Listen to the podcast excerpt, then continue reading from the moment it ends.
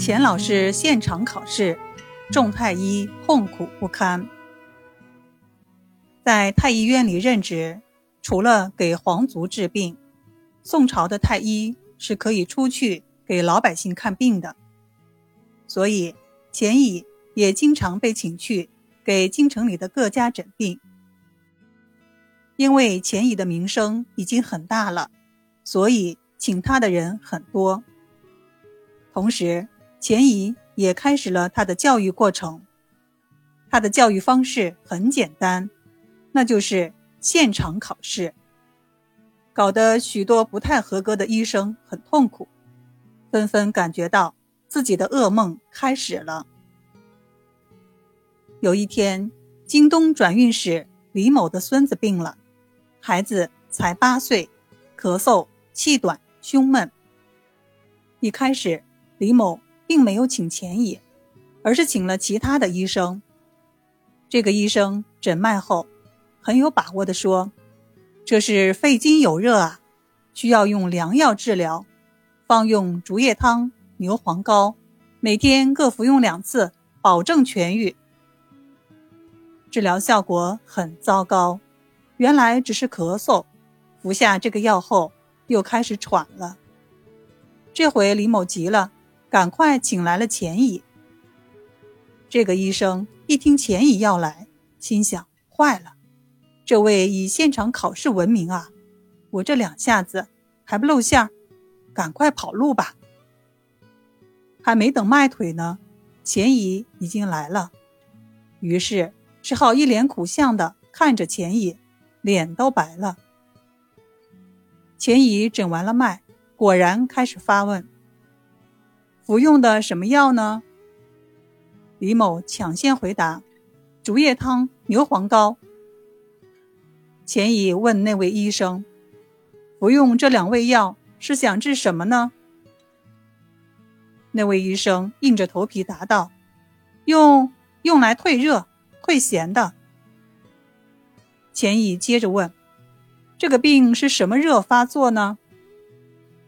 这个医生一脸苦相，吞吞吐吐道：“是是肺经热，所以才咳嗽，咳嗽久了才生痰涎。”钱乙接着考试：“那么竹叶汤和牛黄膏是入什么经的药呢？”这个医生脸都绿了：“是入……”钱乙无奈的叹了口气，说：“是入心经的。”医生恍然大悟，说：“哦，对啊，是心经。”钱乙又问：“既然是肺热，你用入心经的药做什么呢？”医生又被问住了。啊？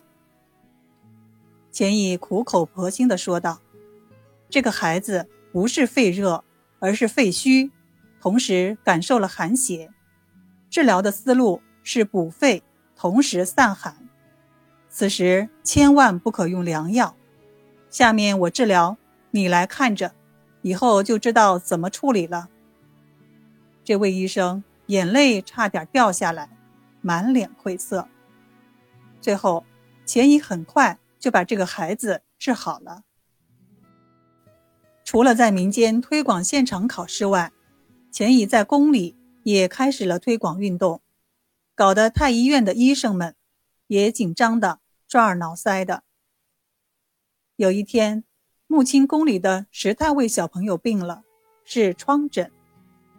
先是太医们来诊断了一下，大家七嘴八舌，却没有一个统一意见，这可把木清宫的大王急坏了。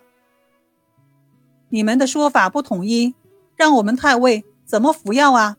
去，把钱乙给我找来。钱乙很快就被请来了，诊了脉，然后转脸看着诸位太医。这些太医感到后背一阵发麻。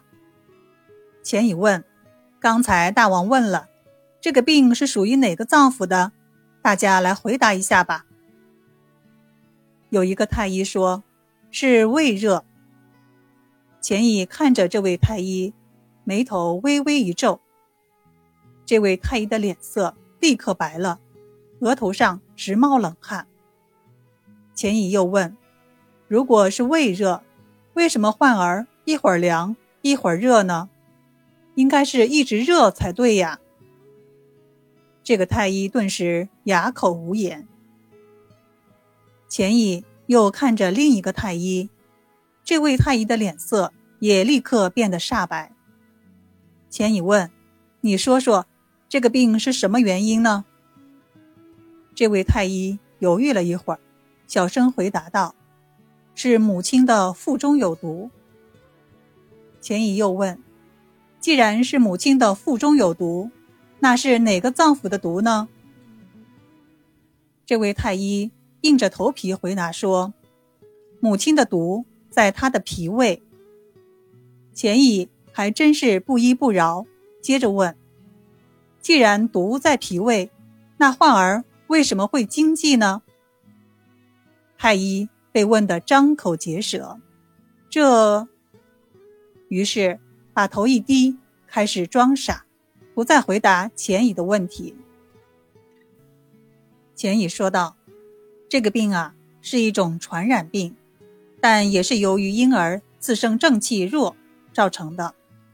正气之所以弱，是由于还是胎儿的时候。”吸收了母亲的不洁之气，这个病的治疗不可妄用泻下法或者发表法，需要解毒治疗，需要按照五脏来辨证。呵欠顿闷要着重肝经，时发惊悸要重视心经，乍凉乍热手足冷要重视脾经，脸上特别是眼睛和面颊如果发红。还有咳嗽，要着重肺经。钱乙给大家讲了很多道理，说完后，用暴龙丸给石太尉小朋友服用了几次后，病就好了。钱乙理论讲得好，治疗效果更好。太医们虽然很不服气，但是钱乙的实力在那儿摆着呢，不认输不行啊。